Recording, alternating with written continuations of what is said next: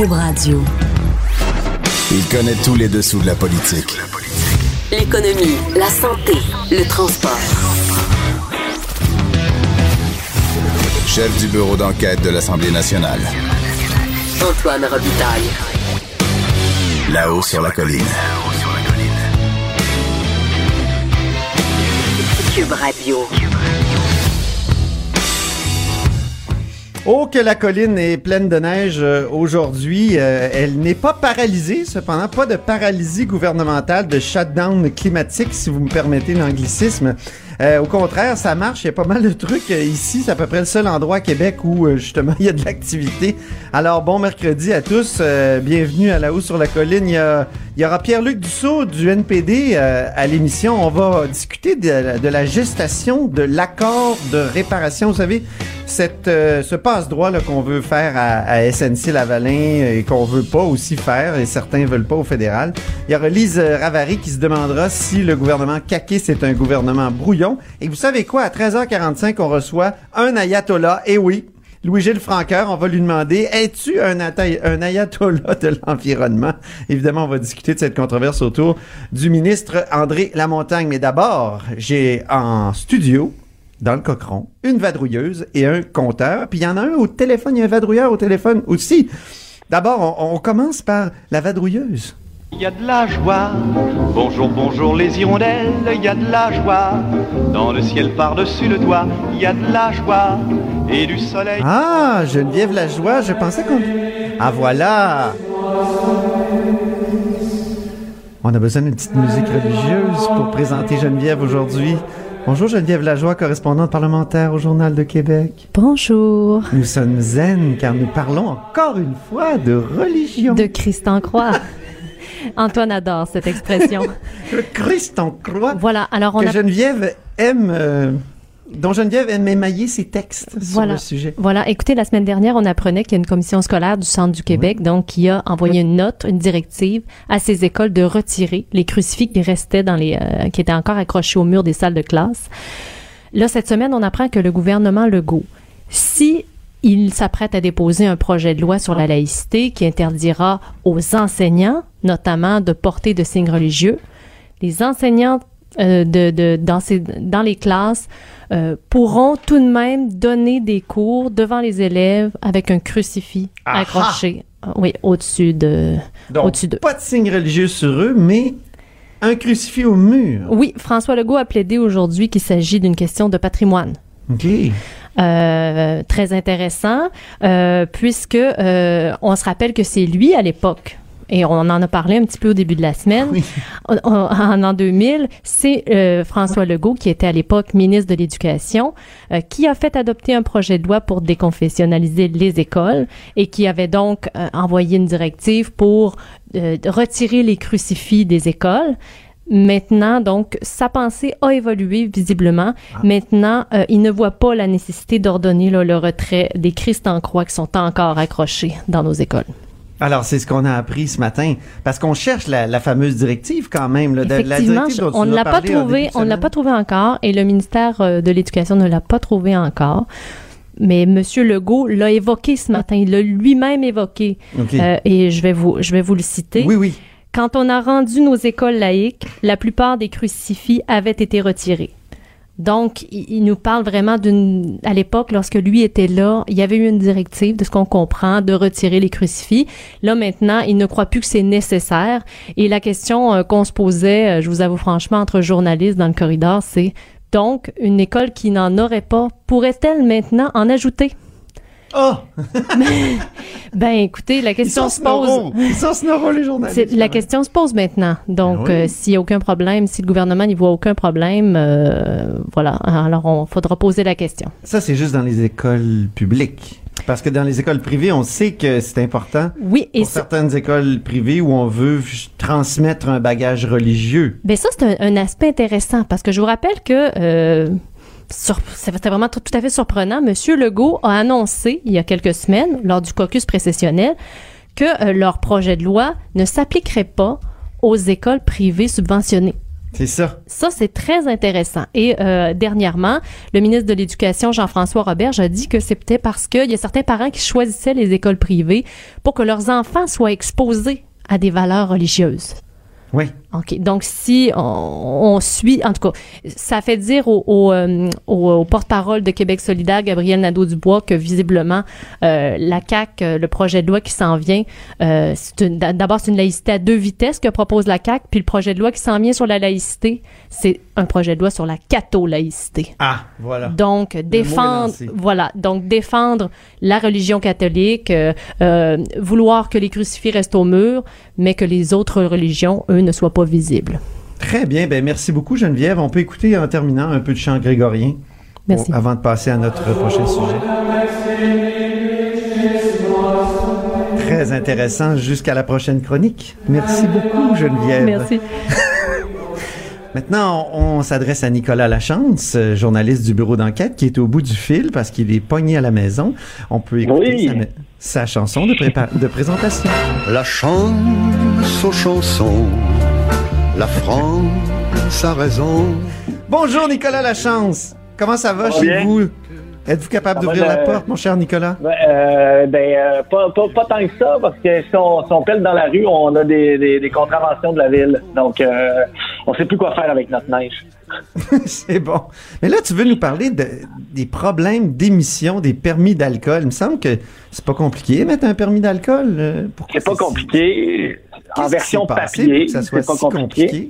Oui. Ben écoutez, euh, réforme après réforme, puis euh, euh, réforme informatique du système, c'est ce qui cloche finalement. C'est qu'on on a engagé une firme euh, il y a très longtemps pour pour conclure ce- ce- ce- ces travaux, donc au coût de 3,5 millions, et ça devait être en service en 2013. Et aujourd'hui, on est en 2019. Et euh, en catimini, le ministère de la Sécurité publique a ajouté un 5 millions supplémentaire pour euh, euh, finir ces travaux-là euh, et qui, euh, qui sont en retard. Qui sont en retard si ça devait être complété en, 2000 en 2013. Gros retard, ça va coûter plus cher. C'est, c'est, c'est... Est-ce que là on peut parler de bordel informatique? On avait, on avait d'ailleurs notre petite étiquette ce matin dans le journal de Québec, journal Exact. de Montréal. Ben euh, oui, on peut parler de, de bordel informatique parce que déjà en 2015, notre nouveau ministre délégué à la transformation numérique posait des questions à ce sujet-là, puis questionnait le gouvernement libéral qui était en place pour savoir pourquoi il y avait des retards. Et euh, le gouvernement à l'époque avait euh, plaidé qui, qui, qui- que c'est l'entreprise qui s'appelle Tech Solcom, en fait, qui est maintenant, euh, qui a été acheté depuis par R3D, qui euh, avait annoncé plusieurs reports successifs, n'était pas capable de compléter la phase numéro un. Il y avait même d'ailleurs eu des auditions des sous-ministres et des, euh, des dirigeants d'organismes publics sur la gestion administrative qui avaient révélé là, que ces lacunes-là, euh, admettant que, que, que, que ces retards-là allaient nécessiter des mois d'ajustement, puis que c'était impossible maintenant de prévoir une fin parce qu'on n'était pas encore, à- on n'avait pas réussi à compléter la phase numéro un, puis c'était difficile de faire un échéancier. Mais par contre, là, dans les ministères, on commençait à s'inquiéter du fait qu'il n'y ait pas d'échéancier, qu'on ait, qu'on ait accordé un budget, puis qu'on soit toujours dans les vieilles versions papier, qu'il n'y a pas d'historique, semblerait-il, à l'intérieur du système de- d'octroi de permis d'alcool. Parce que lorsqu'on a un permis, on, on l'a pas mal à vie. C'est Ah quand oui? il y a des changements que ça devient complexe. Aujourd'hui, Et tu nous présentais ce matin, permis.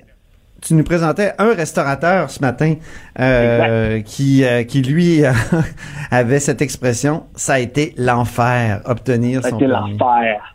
Ça a été l'enfer obtenir son permis parce que lui, il a racheté un fonds de commerce C'est existant. Philippe Racine, Donc, hein? Philippe Racine du bistrot Saint-Malo. Exactement.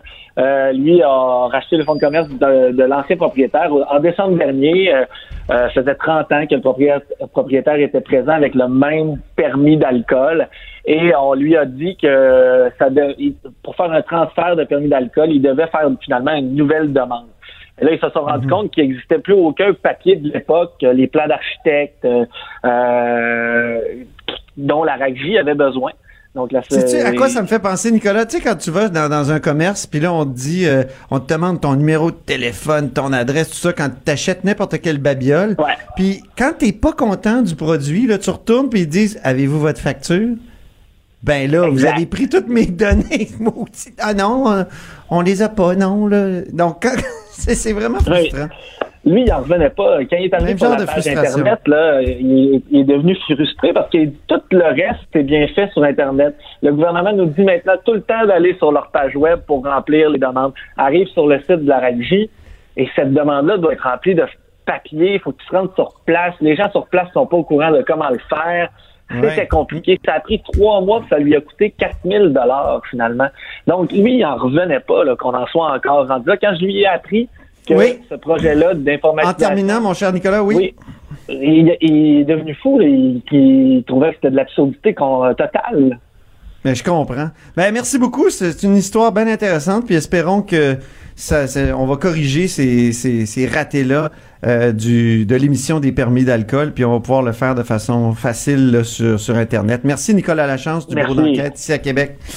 Alors, euh, maintenant, c'est l'heure du compteur.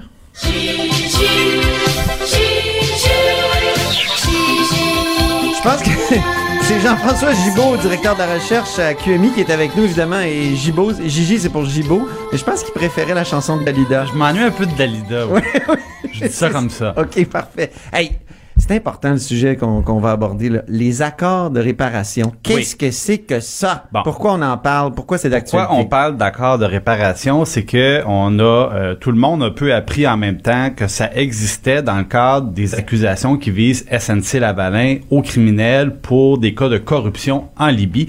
On a su que plutôt que d'aller vers un verdict, donc une condamnation ou un acquittement, il pouvait y avoir un deal de signé entre les procureurs et l'entreprise Une entente? une entente ouais, et euh, qui fait en sorte qu'elle évite d'être condamnée au criminel et elle évite de perdre ses contrats Ben, publics ici et ailleurs. Alors, je suis allé voir, mais ça vient D'ailleurs, juste pour, pour rappeler au monde, là, c'est que c'est ce qui se passe à, à Ottawa actuellement avec Ben, le, c'est le fameux gouvernement dossier- Trudeau. C'est le dossier qui est aussi litigieux entre la- l'ancienne ministre de la Justice et le premier ministre Oui. Trudeau. Parce qu'on on veut savoir si le premier ministre Trudeau a fait pression sur son ancienne ministre de la Justice pour qu'elle en arrive à une entente de réparation plutôt qu'à une condamnation criminelle. Et donc, On a comme tout pris conscience de ça avec, avec cette affaire. voilà. Et, Et- là, toi, t'as fouillé pour aller voir d'où ça vient. Ben, ça, ça vient d'où, ça a été quoi, introduit dans la loi? Ouais. Les accords de réparation, c'est c'est, euh, une procédure qui a été introduite carrément dans le code criminel. Et ce qui est, ce qui est vraiment très étrange, c'est que ça s'est fait, bon, euh, au printemps dernier, c'est tout récent. Et j'ai voulu, par exemple, savoir, mais pourquoi, euh, contrairement à ce que M. Legault nous répétait, ou même plusieurs, plusieurs chroniqueurs, pourquoi, quand il est, il est question de corruption à l'étranger, on ne peut pas les, les procureurs ne peuvent pas considérer des emplois potentiellement perdus ou le, le siège social qui est à Montréal qui pourrait s'en aller. C'est e- explicitement écrit, vous ne pouvez pas prendre ça en considération Ok, si je dans le choix d'avoir une entente. Si je comprends bien, on peut faire une entente si la corruption a été faite au Québec, au Canada, Oui. mais si la corruption, ça s'est produit à l'étranger, là, tu peux Les pas critères avoir- sont plus serrés. Ah, les critères sont plus C'est serrés. possible, mais on ne peut pas évoquer d'éventuelles pertes d'emploi chez SNC-Lavalin ou le départ du siège social. Ce n'est pas possible. Non, c'est plus compliqué. Disons ça comme ça.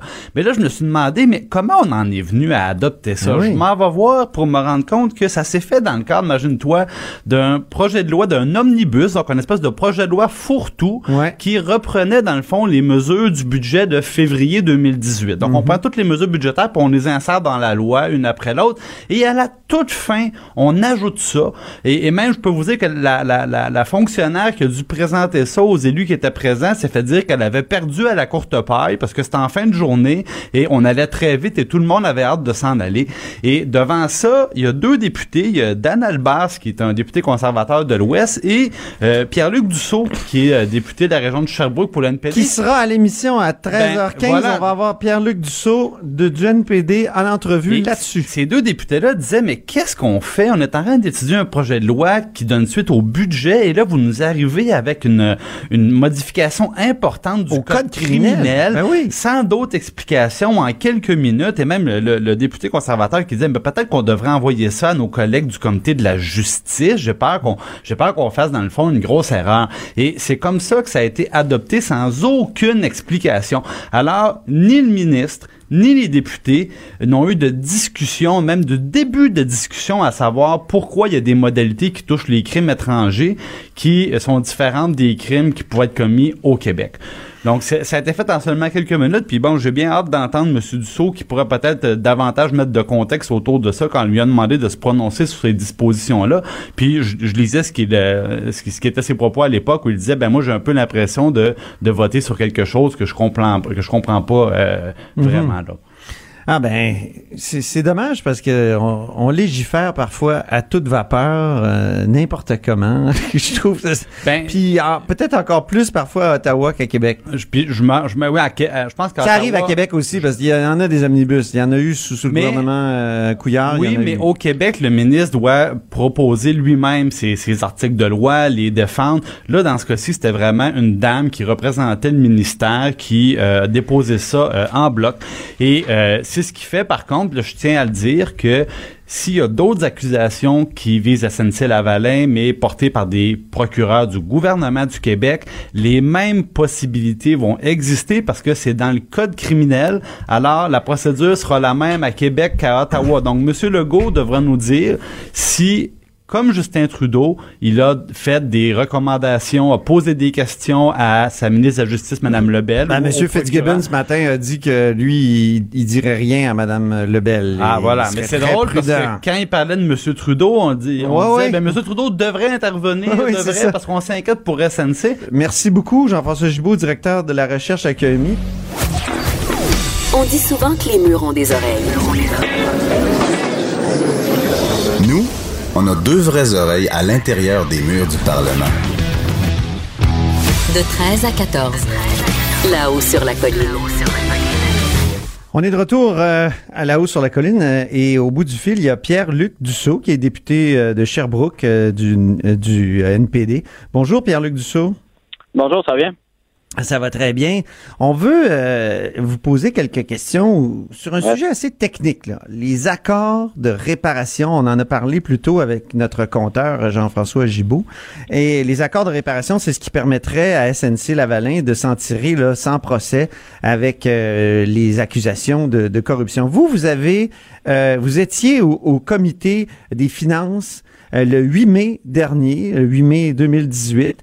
Et on vous a présenté ça dans un gros, gros projet de loi omnibus. Euh, il y avait une petite partie, là, c'était accord de réparation. Comment vous avez réagi euh, à ce moment-là? Ben, d'entrée de jeu, la première chose qu'on a demandé euh, quand on a vu ça, puis c'est pas la première fois, je dois dire, avec les libéraux, euh, ils critiquaient ouvertement les conservateurs qui faisaient ça, mais euh, une fois au pouvoir, on fait exactement la même chose avec des omnibus. Et donc, ce qu'on a demandé euh, d'entrée de jeu, c'est de séparer le projet de loi pour s'assurer que chaque comité qui sont euh, qui sont plus habilités là, sur ces questions-là, sur des questions très différentes et très diverses, puisse se pencher et faire une étude vraiment approfondie, comme il se doit en tant que législateur. On doit faire doit faire euh, notre, euh, notre travail comme il faut. Et puis, malheureusement, ça a été refusé. Et puis, on s'est retrouvé effectivement à la fin d'une réunion, je crois, euh, si ma mémoire est bonne, il était rendu à peu près 9-10 heures le soir. Puis euh, c'était le dernier, euh, la dernière section du projet de loi. Et puis euh, on est passé là-dessus assez rapidement, je pense en 20 minutes. Euh, puis on voyait bien l'ampleur à ce moment-là du changement. Et puis c'est pour ça qu'on a demandé qu'il y, y ait une étude beaucoup plus approfondie. Et le comité des finances n'est peut-être pas, à mon avis, il ne l'est toujours pas le bon endroit pour euh, faire des, des regarder des changements auprès de criminels. C'est vraiment le comité de la justice. Euh, c'est là qu'on aurait préféré que toute cette, discussion euh, ait lieu. Euh, alors on a on a émis certaines réserves, puis finalement, mais euh, avec la majorité libérale, mais c'est passé euh, c'est passé rapidement, puis euh, sans trop de, de vérification euh, euh, comme on aurait dû avoir, je pense là. Eh, mais euh, s'il y avait eu plus de vérifications, pensez-vous que c'est tout de même acceptable? Est-ce qu'on aurait dû carrément rejeter cette modification-là, selon vous? Ben, c'est dur à dire. Euh, Je crois, je crois que, comme je le disais aussi dans, dans, dans ce moment-là au comité, il y, a, il y a du bon, il y a du moins bon. Hein. C'est sûr que la dernière chose qu'on veut, c'est que les compagnies, euh, les, les compagnies géantes comme SNC ou comme d'autres, euh, pensent qu'ils vont avoir des passes droits là, euh, en faisant n'importe quoi, juste parce qu'ils sont trop grosses pour pour pour être dans dans la dans, dans des problèmes là, judiciaires. Donc c'est un En peu, c'est anglais, un on peu dit ça qui too big to jail, hein, c'est ça? c'est ça, ou too big to fail, comme on disait avec les, les grandes banques américaines. Donc, euh, c'est, la, ligne dans tout ça, de savoir est-ce que vraiment euh, ben, on accepte que des entreprises, parce qu'ils sont tellement grosses et tellement importantes dans notre économie, qu'ils ont droit à des passes, des passes droits comme ça. Euh, donc, c'était la question en jeu. Et puis, je pense que dès il y a des points positifs quand même dans l'intérêt supérieur du pays et de notre économie, euh, mais en même temps, c'est ça, c'est pas le message qu'on va envoyer nécessairement que tout va être pardonné comme si de rien n'était avec euh, quelques pénalités financières et qu'on sait ces grandes compagnies-là, les pénalités financières, c'est généralement pas ça qui leur fait très très peur. Là. Fait que ben, pour vraiment dissuader une action, faut avoir des conséquences graves et je pense que les conséquences criminelles sont les conséquences les plus graves. Bien qu'on peut pas envoyer une compagnie elle-même en prison, mais on peut quand même euh, euh, faire beaucoup pour pour nuire à sa réputation et c'est quand même vrai. C'est ça qui est en jeu aussi la réputation de la compagnie, mais en même temps, si on veut vraiment dissuader des actions euh, euh, des, des, de la corruption, il ben, faut, faut faire ça aussi dans, dans certaines dans certains cas. Pensez-vous qu'SNC Lavalin mérite un, accord de réparation? Je pense pas que c'est à moi de, définir cette, euh, cette, réponse-là, euh, c'est vraiment euh, au, au, procureur et au final au ministre de la Justice de faire cette décision-là. et c'est un peu tout ce qui est en jeu dans cette discussion-là en ce moment, dans ce débat, de savoir est-ce que SNC mérite un traitement et un accord de réparation. puis ça, je pense que c'est vraiment au gouvernement et au procureur de, de faire ces, ces déterminations-là. Mais il faut il faut prendre en compte tout, tout plein de, de, facteurs et puis on espère que la bonne décision est prise à la fin. puis je dois dire que... Mais quelle est la position du NPD là-dessus? Quelle est la position du, du caucus euh, là-dessus? Ben, qu'il faut regarder le pour et le contre, mais nous, on n'est pas euh, on n'est pas en, au gouvernement en ce moment puis à prendre cette décision-là. Euh, mais il faut il faut peser le, pour et le contre euh, dans tout ça, c'est sûr. comme je dit, il y a des intérêts importants importants là-dedans, des employés qui sont concernés. Donc il faut il faut voir il faut voir les, les crimes aussi. sûr que les dirigeants eux-mêmes aussi sont responsables, ce qui a été le cas jusqu'à maintenant. Donc ça, on est content. mais est-ce qu'il faut aller plus loin? Mais ça, c'est au gouvernement de, de décider à la fin au procureur pour vraiment euh, envoyer un signal aux autres aussi, aux autres entreprises, euh, pour savoir comment euh, le gouvernement prend, prend au sérieux ces, ces actions-là de corruption à l'étranger. Dans ce qui a été adopté le, le, 8 mai, ce qui est intéressant, c'est qu'il y a une distinction entre la corruption faite à l'étranger et la corruption faite au Canada. Hein, c'est une des, un des petits caractères là, dans que vous avez été forcé d'adopter. En fait, vous l'avez vous vous avez refusé là, mais ce qui a été adopté euh, en comité. Donc, euh, eh, avez-vous été surpris de, de voir ça qu'il y avait cette distinction là entre corruption au Canada, corruption à l'étranger? Oui, tout à fait. Euh, je pense que la corruption, c'est c'est mauvais partout. Il doit pas être doit pas être jugé de façon différente.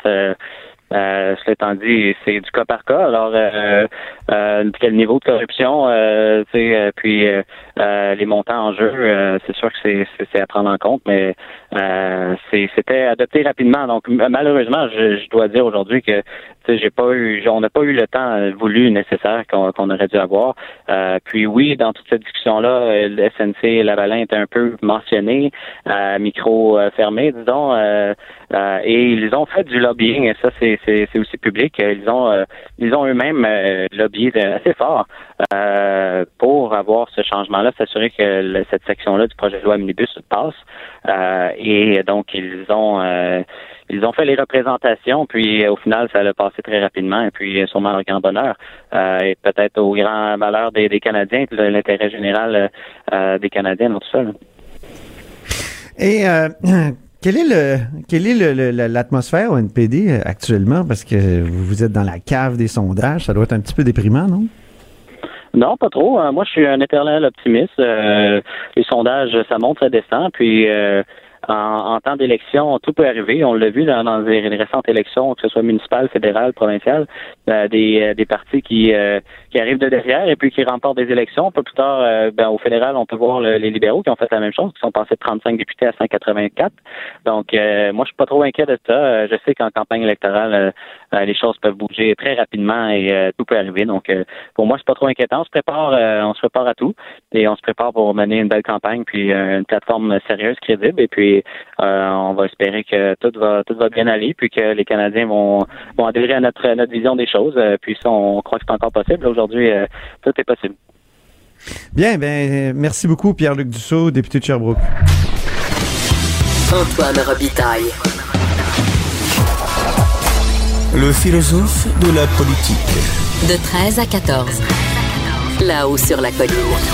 Cube Radio le philosophe de la politique, a l'honneur d'accueillir Lise Ravary, la chroniqueuse au Journal de Montréal. Bonjour Lise Ravary. Oh, bonjour, chers collègues. Comment allez-vous? Il doit y avoir de la neige dans votre campagne. oui, il y en a beaucoup, beaucoup, beaucoup d'états et d'états de neige. Déjà que, que, que Excuse-moi, je vais arrêter de parler comme Mathieu Bocoté, là, ça va. Mais déjà qu'il y en avait énormément. C'est fou. Euh, oui, il y en avait, il y en avait pas mal, mais il y avait beaucoup de glace aussi. Puis là, c'est bien plate parce que tu te mets le, le pied dans la neige, tu sais, puis t'en as à peu près jusqu'aux hanches. Mais rendu au milieu, il y a une couche de glace, alors ta jambe reste prise là-dedans. Ah oui, c'est ça. C'est comme une espèce de piège de, de piège Oui. à ours. Exactement. Pour ça que ça prend des raquettes. ça- Moi, je suis, on je ça venu un en raquette. Moi, je suis venu en raquette euh, au bureau ce matin. T'es pas sérieux? Des petites raquettes de course, c'est fabuleux. Oui. Ça, de ça quoi évite. part de ça? Oui, oui, oui. Non, non, non, non. Il faut être un peu maniaque. Mais, Ouais, mais là, là, là, tu plantes sérieusement tes collègues d'un autre journal que je ne nommerai pas, Ah puis qu'eux autres font de vulgaires marathons. Toi, tu fais de la oui, course oui. en raquette. Ah, je fais Ouh. tout ça, moi. Eh, Bon, ben bravo. Lise, je veux te Oui. poser une question avant d'aborder le sujet sur lequel on s'est entendu. J'ai euh, j'ai j'ai re- j'ai lu ta chronique d'hier dans The Gazette. Quelle bonne question tu poses parce que c'est une de mes intuitions depuis quelques jours et là je vais C'est vrai? les, les auditeurs veulent savoir c'est que tu écris et si SNC Lavalin était basé à Toronto est-ce que ça irait un petit peu plus vite? Est-ce que l'accord de réparation aurait été fait plus rapidement? Eh, Écoute, on ne parlerait que de ça. Penses-tu sérieusement qu'à Toronto, ils s'en chargeraient les patates dans les fleurs juridiques, judiciaires et pas toujours judicieuses? Hein? Oh. Ça parlerait business, puis euh, sauvons le, le, le, le, le, soldat SNC, puis le fleuron canadien. Eh, écoute, ça serait de toute beauté. Mais je vais te dire, euh, Antoine, euh, ça fait presque un an que j'ai écrit à la Gazette et euh, disons que je, je- je les brasse. Je suis rentrée là avec l'idée qu'un jour euh, j'étais pour répondre à Don McPherson, mais Oui. chacun ses ambitions, hein. Mais sérieusement, là, euh, cette euh, cette histoire-là, pour moi, c'était tellement évident et j'ai reçu plus de courriers, la plupart assez haineux, merci, Ah oui. sur ce texte-là que sur tous les autres où je parle de hijab et de tout ce que tu voudras, qui T'as des appuis quand même au bas de ton texte? Lise, t'as des appuis au bas de ton texte? Je vois des Oui, gens j'en qui ai. disent, ben oui. Mais, mais je reçois beaucoup de courriels euh, personnels parce que la Gazette Oh. nous, nous impose de publier une adresse courriel. OK. Alors, les affaires pas publiables, euh, je les reçois Tu les directement. reçois. Sur été a commercial, yahoo.com. Ouais, j'étais très surprise de voir à quel point euh, ça a suscité euh, des réactions euh, violentes, des écritures, des mots très très durs. Qu'est-ce qu'on pas te juste dit? envers moi que- là, mais envers, envers le? Québec, envers la Valais, envers. c'est assez assez surprenant, ce qui prouve, à mon avis, mon point d'hier. Qu'est-ce qu'on te dit, entre autres? Qu'est-ce qu'on te reproche? Qu'est-ce qu'on reproche au Québec? Euh, ben, on, on me on, premièrement, on me reproche de toujours pencher du bord, de d'avoir des, des, des conditions d'exception pour le Québec. Ah oui. Qu'il ne peut pas rentrer dans le rang, ce cher Québec-là. Puis je leur dis, ben justement, dans ce cas-ci, c'est ce que je prône. ce qui rentre dans le rang canadien, parce que SNC Lavalin, quand, quand tu lis le texte du Globe and Mail qui a mis le, feu aux poudres, puis là, je dis pas que c'est pas passé des affaires croches à Ottawa, c'est pas ça, c'était pas ça mon, mon, euh, mon point de vue. Mais euh, si euh, on, on regarde là, de, mettre, de, de mettre le, feu aux poudres, quand tu lis le texte, de, pas de la Gazette, mais du National, Globe and Mail, ça ne parle que une entreprise québécoise, une entreprise du Québec, Québec 10, Québec date. Euh, oui, d'accord, mais euh, c'est aussi, euh, aux dernières nouvelles, la plus grande entreprise d'ingénierie au Canada. Ben oui. Hein? Mais ça, non, c'est c'est que si tu lis le, le texte, juste l'utilisation du mot Québec dans le texte du Globe and Mail indique qu'il y a un problème. Tu sais, je te parle, mettons, je te parle du CN, hein? Puis je te dis, hey, le CN, ça, c'est une belle entreprise québécoise. Tu vas me regarder puis tu vas dire quoi? Ah oui. Ben, ah oui, mais c'est la même chose. ouais. C'est la même chose. Ils ont leur siège social à Montréal, mais ils sont partout. Ils sont présents partout. La même chose avec Lavalin. Alors pourquoi mes chers amis anglophones sont capables de voir probablement le CN comme une entreprise canadienne, mais pas SNC Lavalin? C'est une bonne question. Euh, je veux te faire écouter un son. Un, un Oui. son qui, qui va nous permettre de faire la transition vers le prochain sujet. D'accord.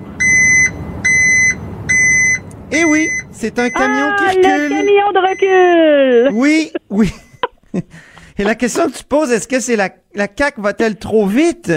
Est-ce qu'elle... euh, est-ce que c'est un gouvernement, justement, qui, qui a quelques reculs à son actif et, et- et parce qu'elle va, parce qu'elle va, la CAQ, trop vite, parce que le gouvernement va trop vite? Ben, tu sais, je pense que c'est un, cas peut-être de avoir le défaut de nos qualités, parce que pas pour ma part en tant que citoyenne, n'est-ce pas? Euh, moi, je suis contente de voir les, les gouvernements euh, prendre des décisions. Parce qu'à un moment donné, la consultationnite, c'est bien beau au Québec. Moi, j'ai toujours dit que le Québec était une grande table de concertation. Euh, il faut. Ah, moi, j'ai déjà entendu, Lise, écoute celle-là. Un camp de concertation. Un camp de concertation? Oh, C'est bon, hein? bon. Oh! J'adore cette expression. Oh, formidable. Ben, je te Le Québec est un grand camp de concertation. Le camp de... Ben, c'est... Ok, bonne. je suis sans parole. Mais c'est... non, c'est ça. Et pour une fois qu'on a un gouvernement qui a l'air de, de se faire aller le popotin un peu, puis de, de dire, hey, on agit, on prend des décisions. Ah ouais, il va y avoir des régressions. Euh, on avance. Sauf que c'est bien beau d'aller vite. Euh, mais si à chaque fois on réalise que la réflexion n'a pas été faite avant, de, en fait, en fait, de faire une espèce de d'estimation des risques. Tu sais, si je prends cette décision-là, qu'est-ce qui peut arriver? On dirait qu'ils font pas ça. Ils font ça. juste, on décide ça, advienne que pourra. Tu penses à quel dossier, entre autres? Ben, je pense je- surtout évidemment au dossier sur l'immigration, euh, qui me laisse un peu euh, pantoise. Quand je lis le projet de loi, ça ça sonne même pas comme ce qui sort de la bouche des politiciens. Tu sais. Juste là, il y a une déconnexion Ouais. entre le niveau de langage et le type de langage qu'on utilise dans le projet de loi et ce que François Legault nous dit depuis qu'il est en campagne électorale. C'est pas grave, ça, ça fait partie des choses acceptables.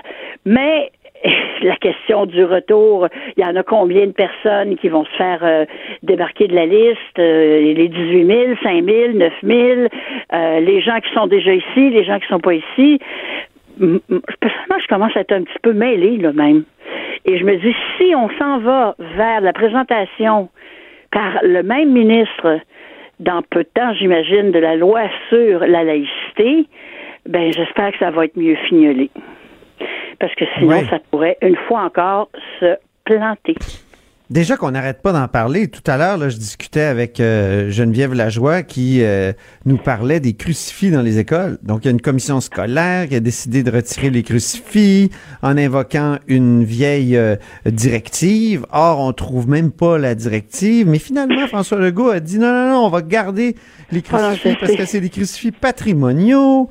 Euh, Avais-tu m'expliquer pourquoi, toi, ces crucifix-là n'ont pas pris le bord le jour où les écoles sont devenues officiellement déconfessionnalisées? Ben, il dit on en a décroché beaucoup à l'époque, mais Ouais, ben, il semble bien qu'il en reste pas mal, là. Puis c'est pas, des, Donc, pas euh, des petits crucifix de poche, hein? C'est. C'est. C'est- tu sais, c'est pas comme un chapelet Ils sont- ils sont- après ton massifs. rétroviseur, là. C'est quelque chose d'un petit peu plus important. Mais ça aussi, ça fait partie des trucs. Mais c'est- difficile à trancher, remarque. de voir qu'un Ouais. crucifix, c'est pas juste un signe patrimonial. Ça, ça me. J'avoue que ça, me, ça vraiment, ça m'étonne. C'est difficile à trancher parce que c'est c'est vrai qu'on peut pas nettoyer tout l'espace public complet de, de tout ce qu'il y a de, de, de, de signes religieux. Prenons juste le drapeau. Je veux dire, il y a une croix au centre. Ouais, ben, c'est comme dire, on mettra plus de drapeau je- je- t'as raison, puis il y en a qui s'en servent. Mais l'affaire, Non, c'est qu'on que de être- prendre le être- crucifix puis de le mettre ailleurs Ouais. que, que dans un endroit où il se passe des choses sanctionnées par l'État, Ouais, voilà. euh, ça va Ouais. pas, ça va pas nous rendre moins patrimoniaux, là. Oui, c'est ça, c'est ça. Mais il y a un risque aussi, j'ai l'impression, d'être des talibans de la laïcité. Tu sais, des, des, des- des- Ah oui. des laïcs euh, extrêmes, ils veulent qu'il y ait vraiment plus de religion dans l'espace public. Puis parfois, ben c'est c'est au détriment de, de- du patrimoine, c'est au détriment de certaines euh, oui. croyances. Mais là, c'est vrai qu'à l'école puis au Parlement, une Dans les salles de cours, Ben oui, dans les tribunaux. C'est ça. Je veux dire, ça veut dire quoi? On, on, on- on applique une, une loi d'inspiration.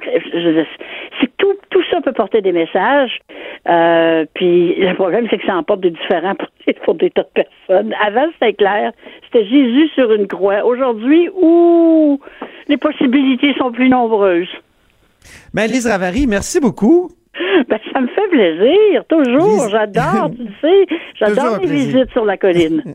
c'est toujours agréable. Merci, Lise Ravary, donc chroniqueuse au Journal de Montréal. À la prochaine. Là-haut sur la colline. Joignez-vous à la discussion.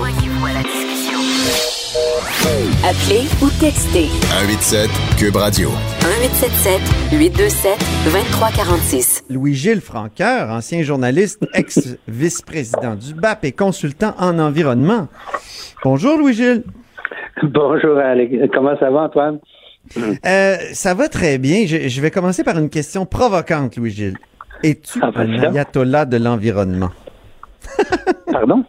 On sait que tu as des que- convictions environnementales très fortes. Serais-tu un ayatollah si on prenait le- Eh ben, l'expression Je, pense que l'expression lancée par M. André Lamontagne euh, pose un problème à plusieurs égards, parce que c'est lui qui est l'ayatollah quand il dit que les gens du ministère en sont.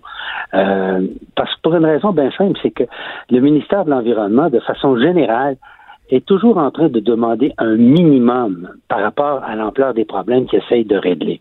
Et ceux qui y voient un maximum, c'est ceux-là les plus radicaux, puis qui sont les ayatollahs du statu quo. C'est ça Ah. le problème qu'on a au Québec. Donc, Euh, tu lui et- réponds en disant c'est lui l'ayatollah, ayatollah du statu quo. Oui, oui, parce que dans le moment, les problèmes ont une telle gravité en environnement que ça prend des solutions radicales. Or, Ouais. les conservateurs qui ne veulent pas bouger sont les éléments radicaux et extrémistes qui essaient de nier la vérité et même, dans bien des cas, la science. Monsieur Lamontagne s'est fait un joyeux, euh, s'est payé un joyeux snack dernièrement avec, évidemment, le congédiement par son ministère du lanceur d'alerte, Monsieur Louis Robert. Encore là, on voyait que le ministère tolérait une situation où on essaie de nier l'évidence scientifique. Dans le cas des euh, problèmes que M. Lamontagne a soulevés, euh, il y a peut-être une part de vrai dans la mesure où c'est vrai que les normes au Québec sont généralement faites pour les gros joueurs et que les petits ont vraiment des problèmes avec ça. Ça, c'est un réel problème qui est lié au fait que le ministère de l'Environnement étant un ministère faible politiquement et budgétairement, eh bien, ce qu'il fait, c'est qu'il s'assoit avec les gros pour pas avoir de problème, puis les solutions qu'il découpe sont souvent, effectivement, beaucoup plus près des préoccupations, des besoins des gros joueurs de, l'industrie. Et le ministère prépare ses projets de règlement à partir de ces consultations-là avec les gros. Là, une fois qu'il a élaboré son projet, là, il fait une consultation publique comme le veut la loi qui régit l'adoption des règlements au Québec. Mais les joueurs plus petits, les autres sont obligés d'intervenir une fois que le ministère, au fond, a fait son lit avec les gros. Que ce soit le conseil du patronat, que ce soit euh, une industrie particulière, que ce soit, euh, par exemple, les agriculteurs, l'UPA, pour, euh, qui va représenter les gros joueurs, ou avec ces fédérations. Et c'est évident que c'est un problème lié au fait que le ministère consulte mal dans l'élaboration de ses projets. On devrait avoir une loi sur la transparence au Québec qui oblige le ministère, quand il prépare un projet, à consulter tout le monde en amont et pas seulement les gros joueurs en amont, puis après les petits joueurs et les autres. Ça, c'est un des gros problèmes que- qui fait que le ministère euh, a- a souvent a des problèmes, des règlements mal adaptés, et c'est probablement à ça que M. Lamontagne faisait allusion au congrès de l'Union paysanne, qui, où là, évidemment, il y a beaucoup de petits producteurs qui se sentent oui. un peu coincés dans le jeu des gros. Ça, je tiens à le dire, il y avait quelque chose de rafraîchissant, là, nonobstant l'histoire de- des ayatollahs, le, terme qui est employé était vraiment malhabile, mais d'une part, de le voir à l'Union paysanne, est-ce que c'était pas intéressant? D'autre part, euh, il y a des écologistes comme Roméo Bouchard qui ont dit, il a raison, il a raison, les normes environnementales sont faites pour des, des, des, des énormes entreprises comme Maple Leaf, alors que si on est un petit producteur de porc euh, local, qu'on essaie de faire de la polyculture et non de la monoculture, ben on, on est on, on se fait euh, bulldozer par des règles qui sont faites pour les gros et, et que Sauf il a défendu même le ministère, il a, il a défendu même André Lamontagne, Roméo Bouchard à, à- à ce micro euh, plus tôt cette semaine.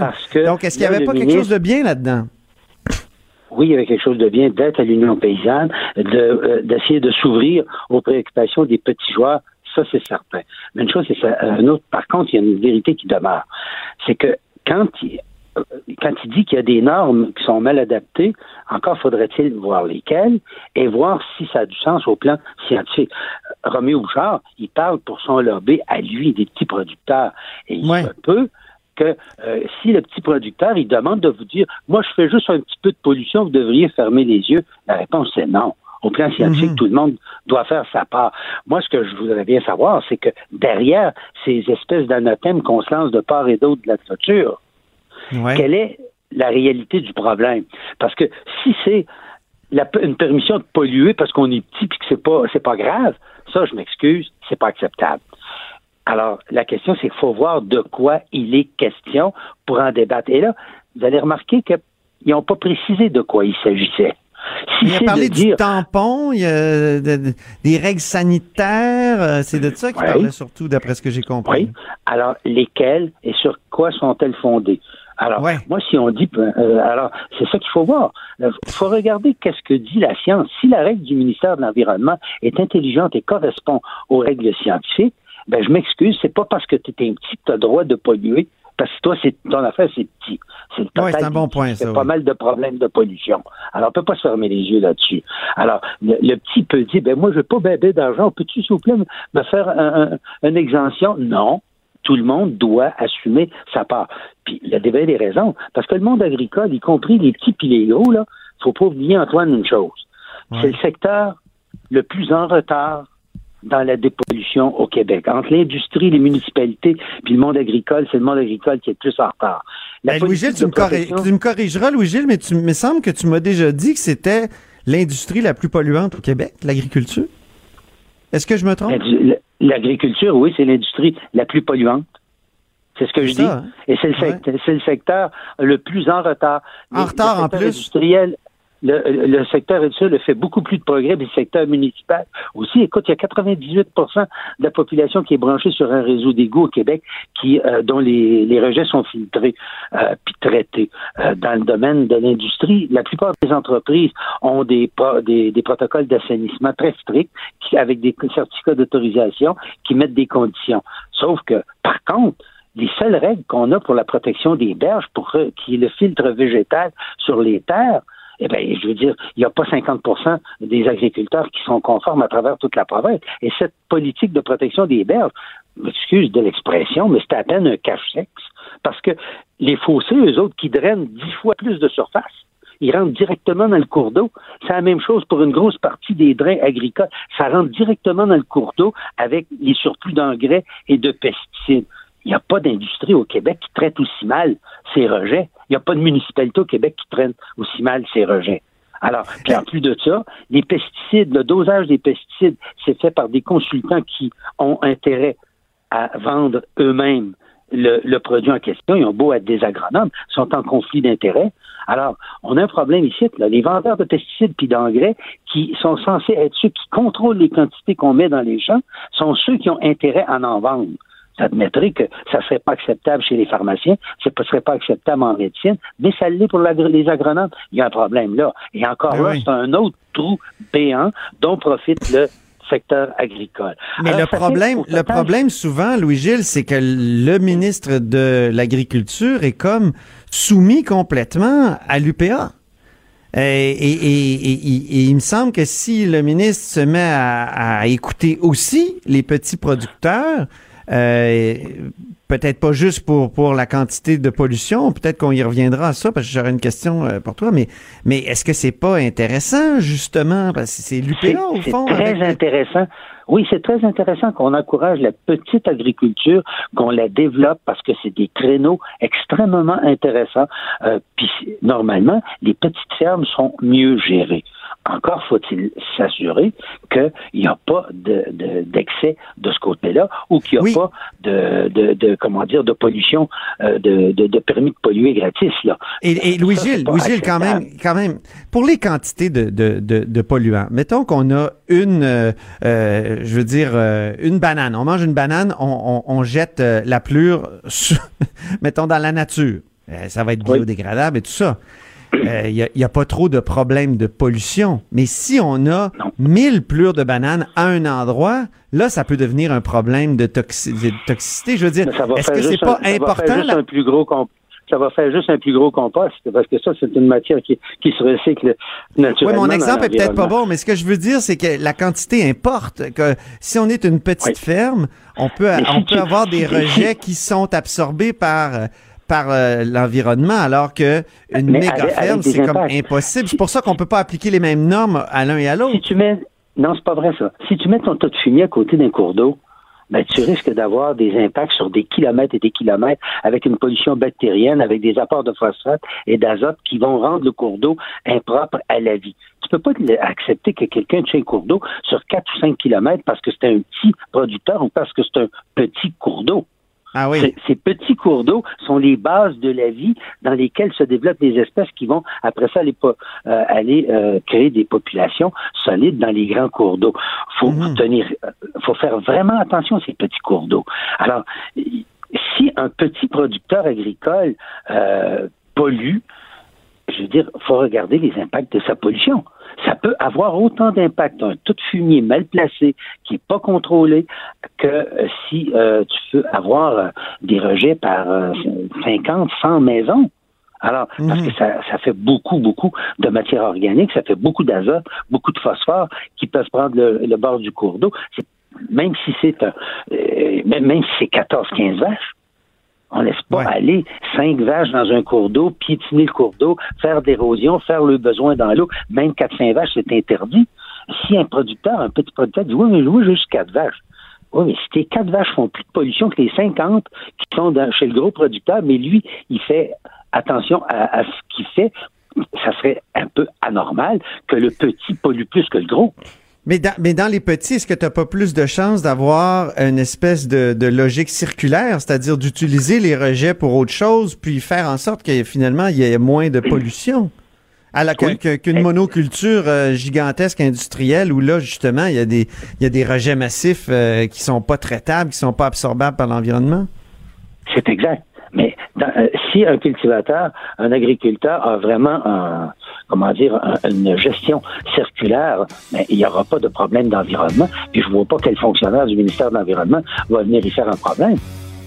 C'est ceux qui vont se permettre de faire des rejets inacceptables qui vont avoir un problème. Ben Louis-Gilles, euh, toujours un plaisir de, parler. Merci beaucoup. Il n'y a pas de rejet sur une petite ferme. Il y a qui qui va se plaindre de ça? C'est sûrement ben pas les fonctionnaires du, du ministère de l'Environnement. Ben, ça a l'air que, si, j'ai bien compris, ils se plaignent. Hey, merci infiniment, Louis-Gilles Franqueur, euh, donc ancien journaliste et ex-vice-président du BAP. C'est tout pour nous à la haut sur la colline. Euh, malheureusement, c'était bien agréable, encore une fois. Cube Radio.